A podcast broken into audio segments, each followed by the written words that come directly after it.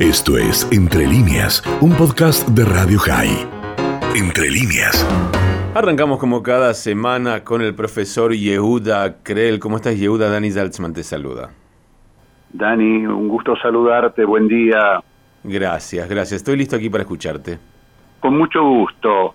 Dani, en un día como hoy, el 22 de marzo de 1945, murieron en la horca en el Cairo, Egipto, Eliau Beit Tzuri y Eliau Hakim, dos combatientes del grupo Lehi, Lohamei Jerut Israel, luchadores por la libertad de Israel, acusados de asesinar a Lord Moyne, quien era el ministro de colonias del Imperio Británico en el Medio Oriente.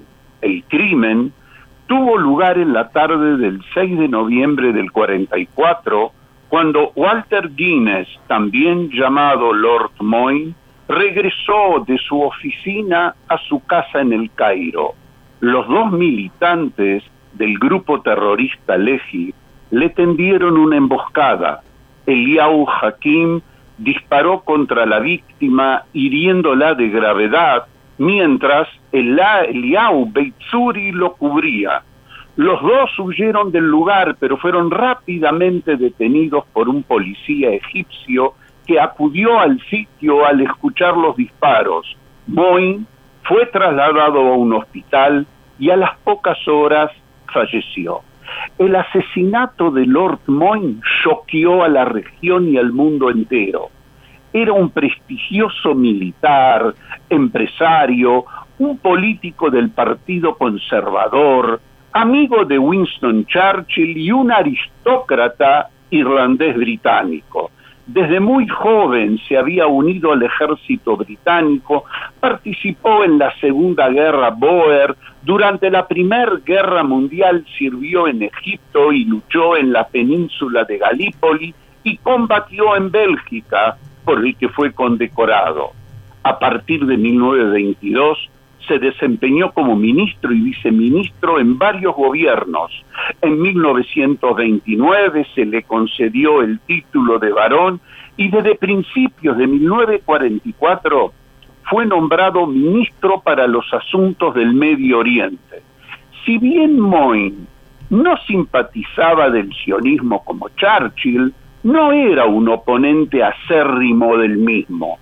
Sin embargo, durante la guerra, él consideró necesario no tocar la política del libro blanco que prácticamente prohibía la inmigración judía.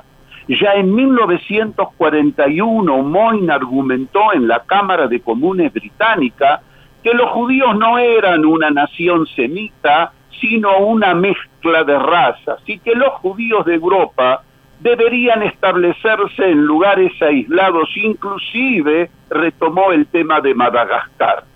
Según los registros de los líderes del Legi, el asesinato se llevó a cabo debido a que Moin hizo todo lo posible para cerrar las puertas de Israel a la inmigración de los judíos que huían de la Shoah. Desde los tiempos de Abraham Stern, creador del grupo Legi, existía la idea de asesinar al ministro de Estado británico para el Medio Oriente, ya que el hecho daría una lección a Gran Bretaña y una señal del levantamiento del pueblo judío contra el poderoso imperio y no cejar hasta lograr la independencia como declamaba el Legi. Los dos encargados de la misión eran dos jóvenes inspirados en la ideología Legi. Eliau Beitzuri había nacido en Tel Aviv en 1922, intentó estudiar humanidades en la Universidad de Jerusalén, pero pronto abandonó debido a la imposibilidad de pagarlos. En 1937 se incorporó al Etzel, al Irgun Tzvaí Leumi, y durante la escisión, la separación del grupo, él pasó al Legi a participar de sus actividades.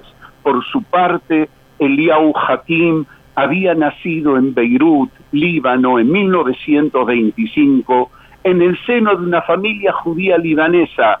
A la edad de siete años se mudó a la Palestina del mandato con su familia y creció en la ciudad portuaria de Haifa. De adolescente se unió al Leji para participar de las actividades antibritánicas. El asesinato abrió un escandaloso conflicto en el seno del Yishuv judío en Eretz Israel. Las autoridades institucionales judías condenaron enérgicamente el crimen, ya que se oponían férreamente al método terrorista del Leji de la eliminación de personas, mientras que el grupo de extrema derecha justificó el asesinato señalando que Lord Moyne era un claro antisionista y que actuaba con toda su energía para evitar que los judíos entraran a la tierra de Israel. Según el Leji, Moyne le había dicho a Ben Gurión que la tierra de Israel no podía resolver el problema de los judíos y había propuesto el establecimiento de un Estado judío en Europa Occidental para después de la guerra. Además, había tomado el Estado público las recomendaciones que dio Moin al eje británico en Turquía para que las autoridades turcas expulsen al barco de inmigrantes ilegales Struma de las aguas del Mar Negro.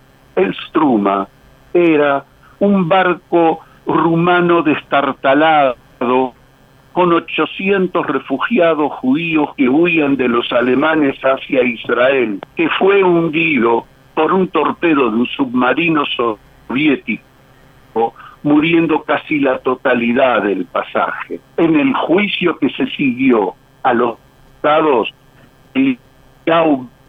Beitzuri alegó, dijo, miles de gente ahogaron en mar y lágrimas, pero el capitán británico no los recogió en su barco. Los británicos pararon en la cubierta y observaron cómo se ahogaba mi gente, y si algunos lograron llegar a la orilla, los empujaron de regreso al mar para ahogarse. Para nosotros, los que estamos sentados en la patria, que vemos todo esto, solo queda rendirse o luchar, y nosotros hemos decidido luchar. Jaquín, por su parte, en su alocución, dijo, acusamos a Lord Moyne y al gobierno que representa de matar a cientos y miles de nuestros hermanos y hermanas. Los acusamos de robar nuestra patria y robar nuestra propiedad. ¿Dónde está la ley por la cual deben ser juzgados por sus crímenes? ¿A quién acudir en busca de justicia? Esta ley aún no está escrita en ningún libro de leyes, pero está escrita en nuestro corazón. Por lo tanto, nos vimos obligados a tomar la justicia en nuestras propias manos. Dani, los dos Eliau fueron juzgados ante un tribunal militar egipcio, sentenciados a muerte y ejecutados mientras entonaban las estrofas de la.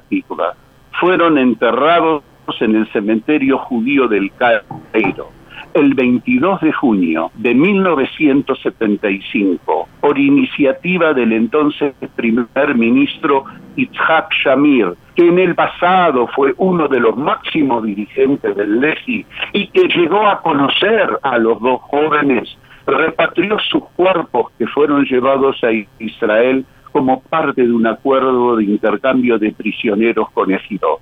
Hakim y Beit Zuri fueron enterrados en el monte Herzl en una ceremonia militar.